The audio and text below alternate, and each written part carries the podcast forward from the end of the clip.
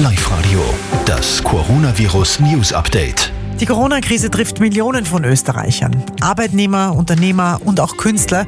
Daniel Korczak, in Oberösterreich gibt es ja jetzt eine ganz besondere Unterstützung. Ja, das Land Oberösterreich unterstützt ab 5. Mai freischaffende Künstler und Kunstvermittler, die wegen der Corona-Krise derzeit nicht arbeiten können und in Not geraten sind.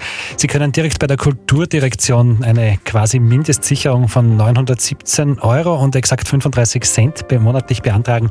Das orientiert sich am Richtsatz der allgemeinen bedarfsorientierten Mindestsicherung. Das 580 Millionen Hilfspaket des Landes beinhaltet außerdem auch Förderungen von 5 Millionen für Vereine.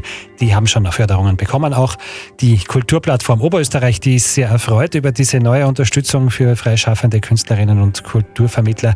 Denn angesichts dieser existenzbedrohenden Krise brauchen sie dringend Unterstützung, sagt die Kulturplattform. Vier Minuten vor halb zwölf. Der Oberösterreich-Verkehr, Antonia. Es ist